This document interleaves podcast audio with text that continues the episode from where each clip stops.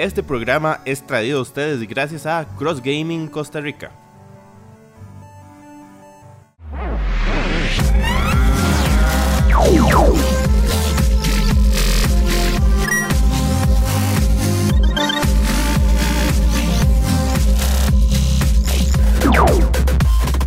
Bienvenidos amigos y amigas de Gikorama. Otra vez volvemos al estudio, Kiko Studio. Por acá les saluda José Muñoz. Hoy está el crew completo porque estoy con Netico Valverde y con Isis. ¿Cómo están, chiquillis? Feliz. Aquí todo bien. Todo para. Pura vida. Qué dicha, qué dicha. Volvemos. Primero vamos a agradecer a los amigos de Cross Gaming. Estamos usando los audífonos eBoards, pero recuerden que con ellos se encuentran keyboards, todo lo que ocupe para gaming con los mejores precios excelente calidad. Aquí están los contactos para que vean todo el set de cosas que tienen. Neto, ¿qué vamos a hablar hoy? Pues hoy vamos a aprovechar que usted y yo somos unos fiebres, unos nerdos, no solo de los cómics, sino de, de este cómic De en, este en particular. particular.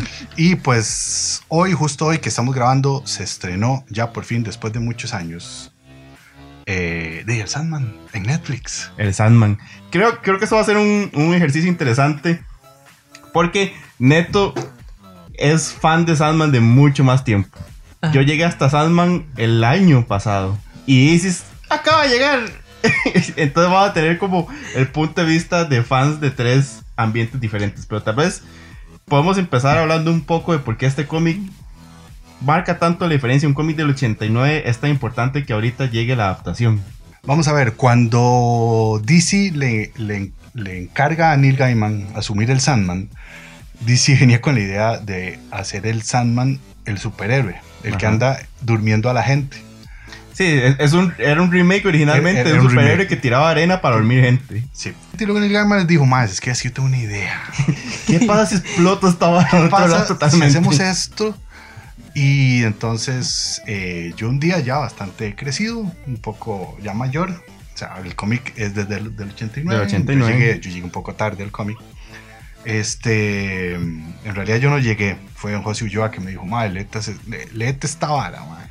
Y yo, bueno, y mi cabeza Y fue Ernesto que me dijo a mí, léete esta vara.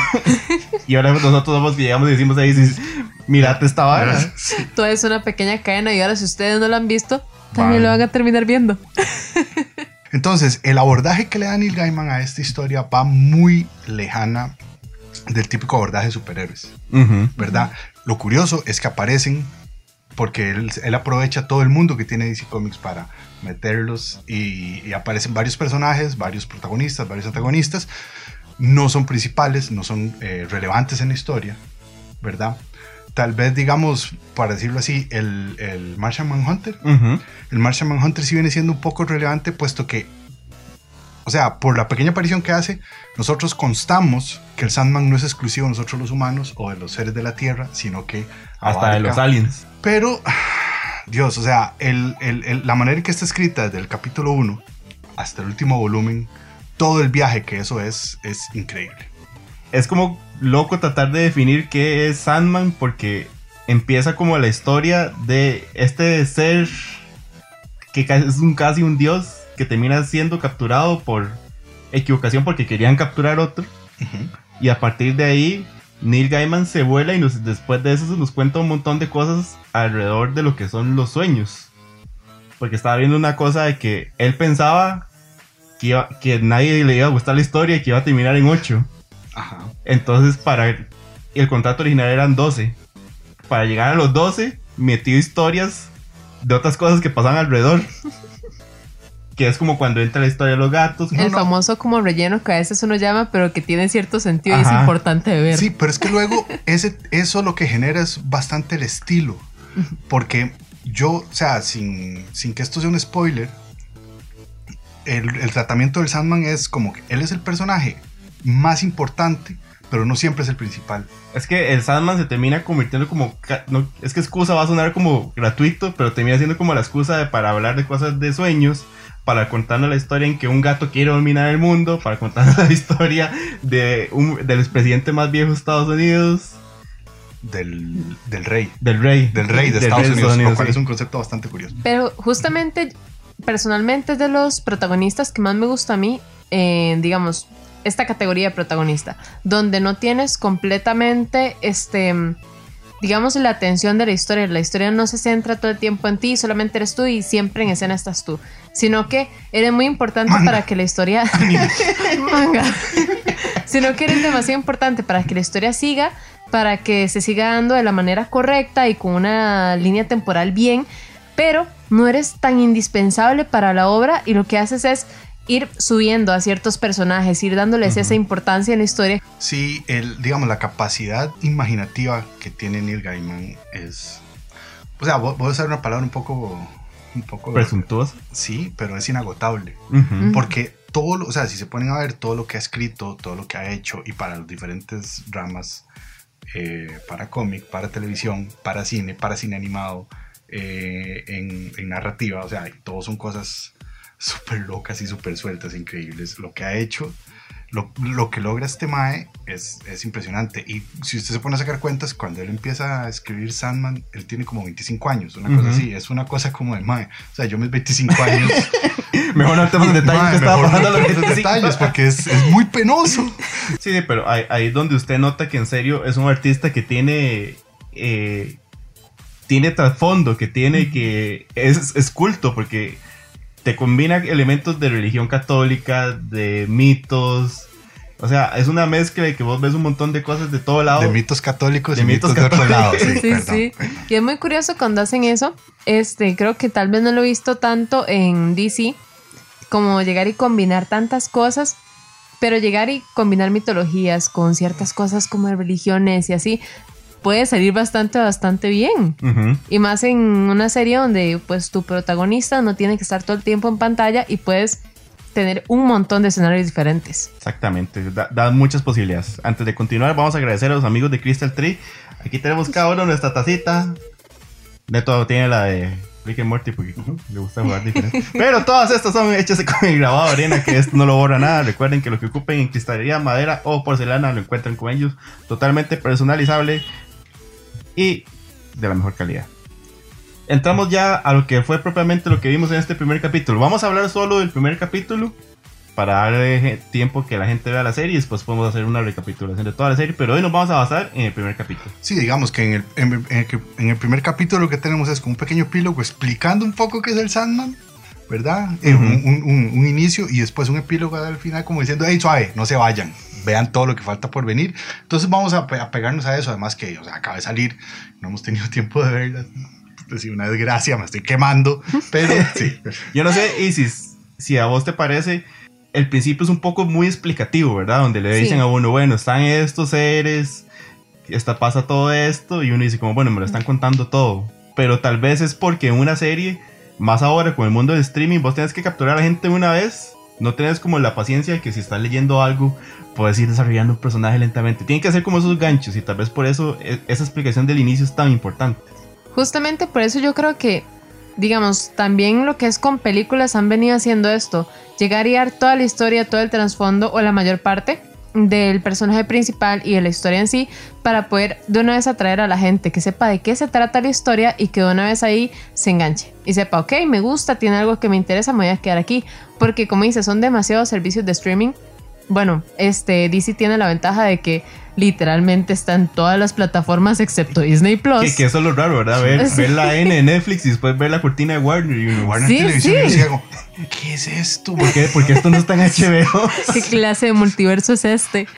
Vos que te venís sumergiendo en el mundo de Sandman. Este inicio donde lo explican, ¿verdad? Justo antes donde eh, este señor que viene con el libro se baje del carro, toda esta historia. ¿Qué te pareció? O sea, a mí sí se me hizo bastante interesante por el hecho de que ya sé de que se, digamos, ya me dieron una idea de qué se trataba esto. Y la cosa con Sandman, según lo que pude leer, este, como de referencias, cómics así, es que tiene como un aire demasiado misterioso y como no suele salir tanto, obviamente con ese tipo de personaje ocupas tener una base más este más firme, ocupas que la gente se identifique con él hasta cierto punto y que sepa quién es bien. Entonces, darte una muy buena explicación de quién es el personaje realmente te ayuda bastante a que tú digas, ok, ya tengo una idea de qué va a ser lo que va a estar pasando, esto me da para querer seguir viendo y así me sentí yo. Ahora, nosotros con el contexto de, de- del cómic, Ernesto, no sé si a usted le pasó, pero ese momento donde ese personaje que lleva el libro se duerme Ajá. y vemos las puertas del, del reino de los, de, de los sueños y cuando enseñan el castillo, a mí se me, se me erizó la piel en ese momento. Yo sentí como un uy. Para mí fue muy chiva porque, eh, digamos, en, en el cómic, vamos a ver, yo no estoy a favor de que las adaptaciones tengan que ser hechas Calcadas. calcadas. Al pie de la Por- letra, Porque ajá. son dos Medios eh, diferentes. diferentes. Sí. Y necesi- tienen sus, sus requerimientos distintos.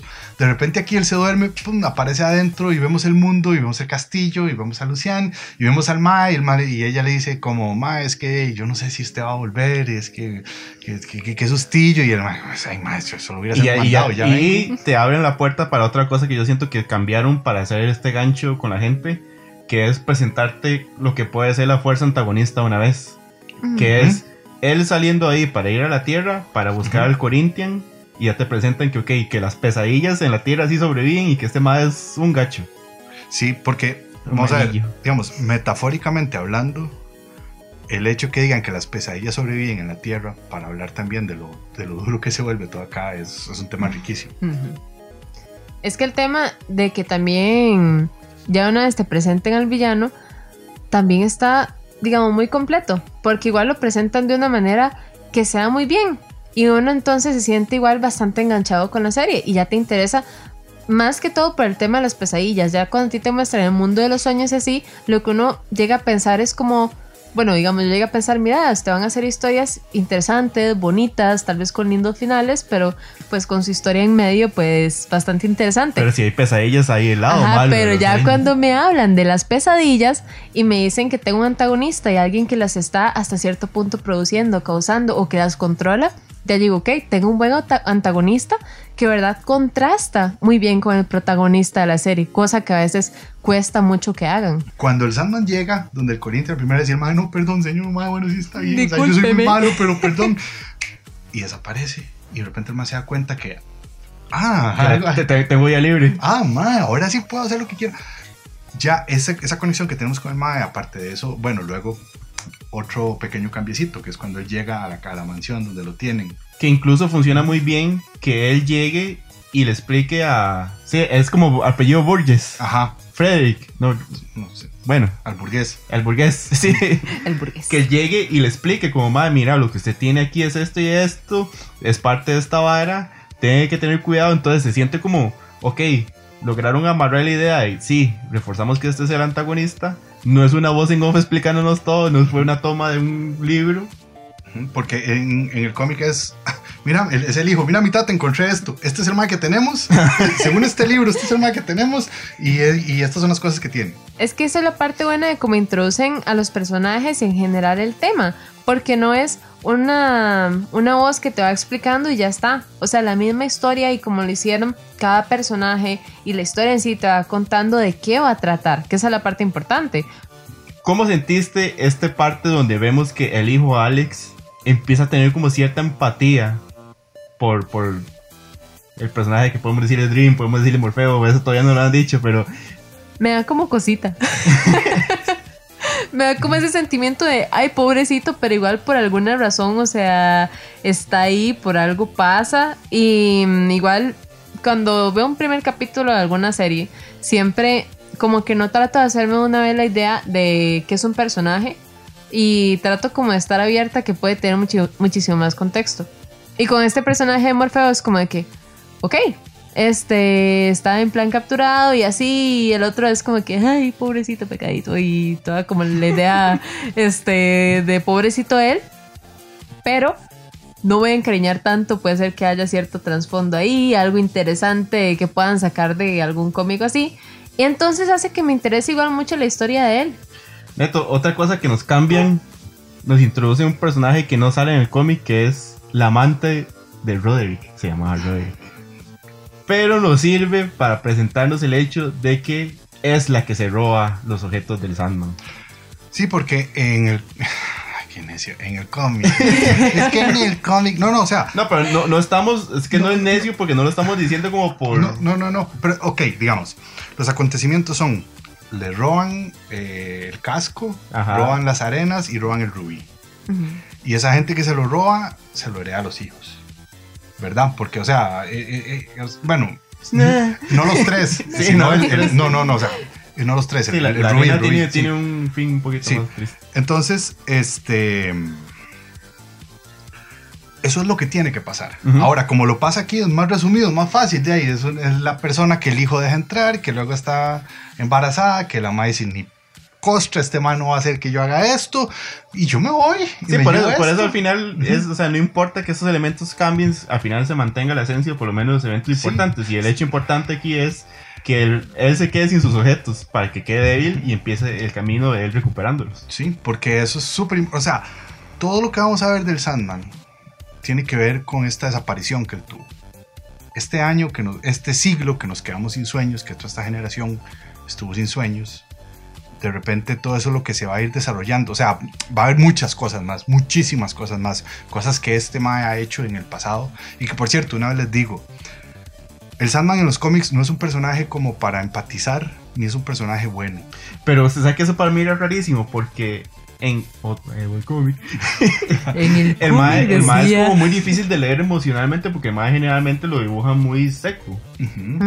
Y ese momento donde el mae ve al cuervo y sonríe, mae. Para mí fue como, yo no sé si el Salma haría eso, pero me funciona. Sí, no, Pero- no. pero- y me da una empatía y cuando explota ese cuervo me dio una playa. Mae, sí. Es que, inclusive la voz. Hay, una cosa muy chiva. eh, las viñetas en el cómic, cuando habla el Sandman, son de otro color.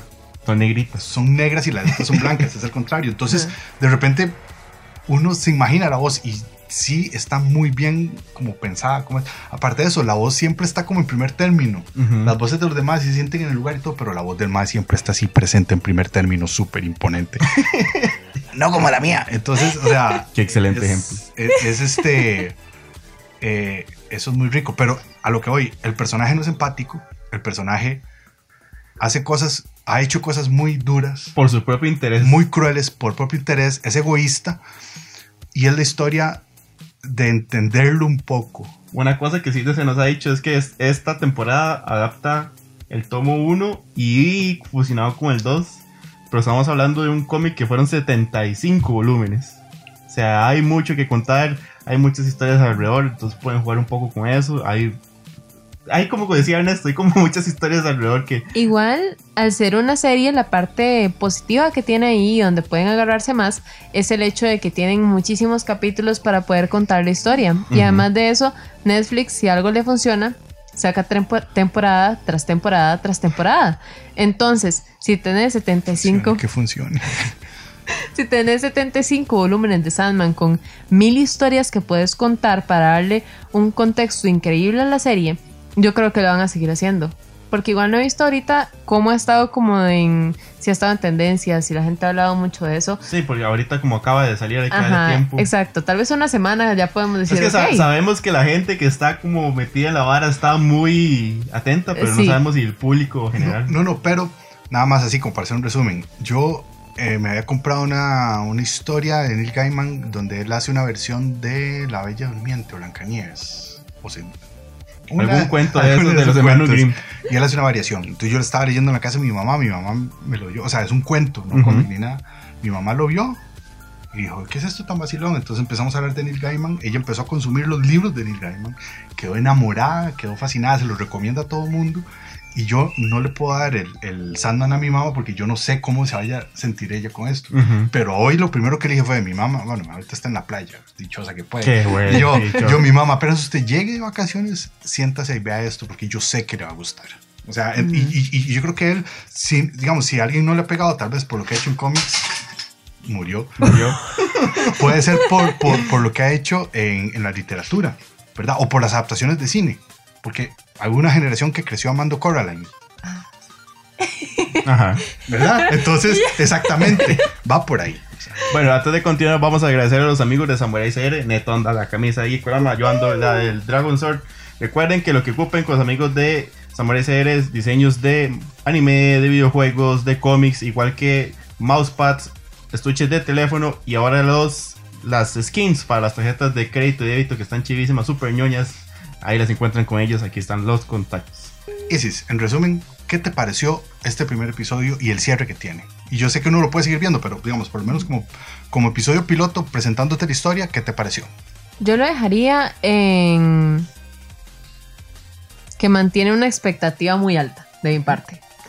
¿Por qué? Porque primero no fue introducido de la manera casual en la que siento que han venido introduciendo hasta cierto punto este, historias de Marvel o de DC, que siempre me dan demasiada Info así de una vez. Sí, o sea, y nada más porque sí, y tal vez información que en ese momento no me importa, no me sirve, no va a tener contexto. En esto todo fue así, súper bien planeado de cada cosa que salía, tenía su razón de ser ahí. Además de que, digamos, el Sandman como, como es y como se ve, como que da cierta cosita hasta cierto punto. Entonces me deja a mí como, algo va a pasar aquí, tiene algo interesante que me gusta. Y con el cierre es esta idea de que no es tanto de, ah, bueno, como a veces le pasa a uno, bueno, ya la comencé, voy a seguir viendo a ver qué. Es como de, quiero ver qué pasa con esta historia, quiero ver, o sea, me está dando la idea de un mundo de sueños donde puede pasar todo. Me están diciendo que hay un villano que causa las pesadillas, que entonces puede alterar un montón de cosas y esto me lo metes en un mundo de DC Comics. o sea, ¿qué tan cosa o sea, increíble puede pasar con esto? Sí, entonces me deja a mí la idea de que quiero seguir viendo esto, quiero ver qué pasa, qué pueden hacer. Creo que hace- logra un buen balance en darte las bases de un universo que es muy complejo, Sí. pero a la vez dejar incógnitas para que vos quieras seguir, seguir viéndolo. Sí, hay un par de frases importantes, no las voy a Ok. decir, que termina como de dar elementos que ocurren muchísimo más adelante. Ujú. este, nos presentan cosas y sobre todo, o sea, Sandman y la familia de él son súper importantes y todos los siete hermanos son increíbles. Todos, o sea, yo no puedo esperar a que salgan porque Y sobre todo la relación de él con, con Death, sí, que son como lo- lo- lo- los más cercanos. los compis. Que Digamos- está por acá acompañando si no lo notaron. Tal vez yo diría que, que Delirio, que es la que más cosita me, me genera porque es la más tocada de la jupa. Ajá. Ay, siento que se me hace llorar.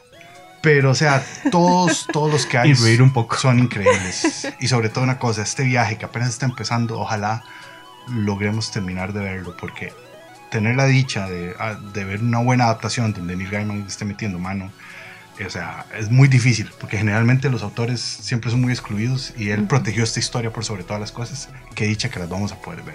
Y verlo involucrado da, da muy buena, da muy buen eh. Augurio. augurio, gracias. Qué linda palabra, qué bonita palabra.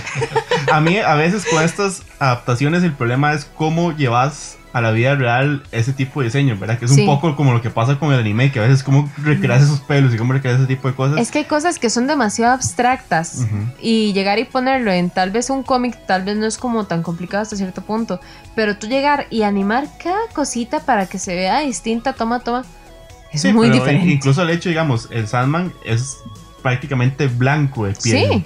Es una combinación entre Neil Gaiman y Robert Smith. pero es este ser blanco.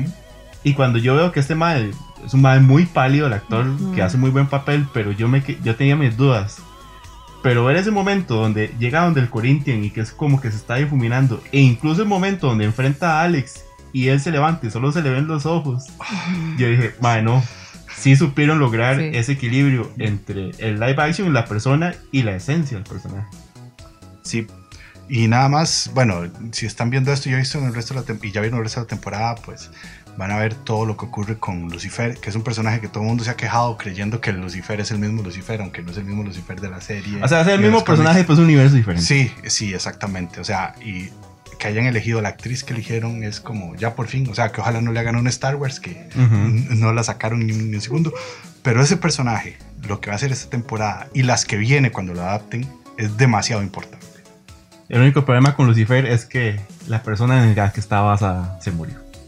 Que era David Bowie. Sí, exactamente. Ay, ¿en serio? El, en Sí, el cómic es- está inspirado en David Bowie. Sí. Ah, Que por cierto, es muy gracioso nada más, este, en los cómics, en, en los cómics, en Twitter, ya me quedó la frase. sí, En los sí. cómics, la frase hoy, los Sí. cómics.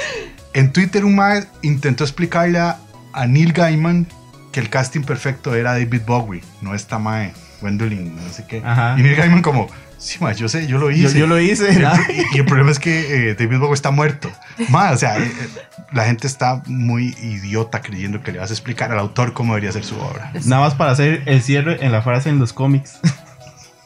Eh, que- creo que ya hemos tenido muchas malas experiencias y muchos traumas con las adaptaciones de Netflix.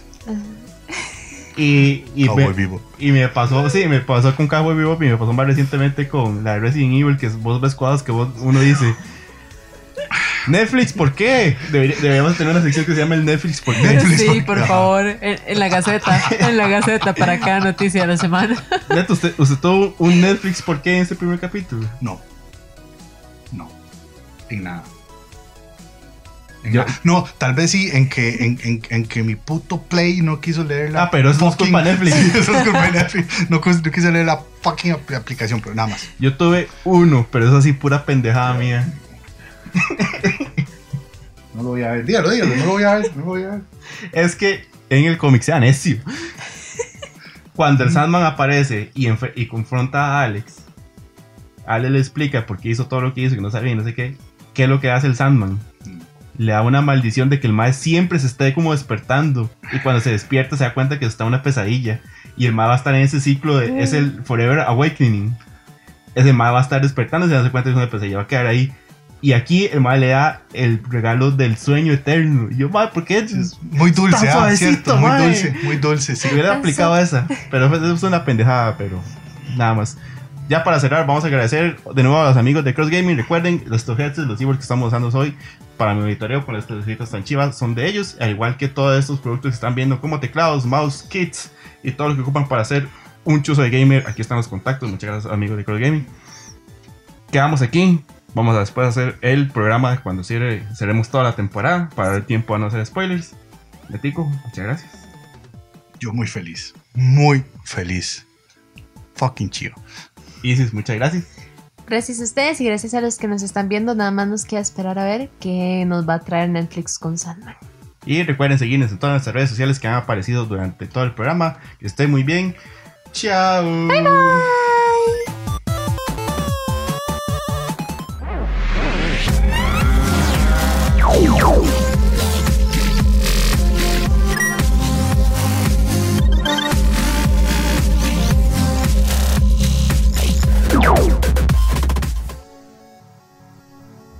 Este programa fue traído a ustedes gracias a Cross Gaming Costa Rica.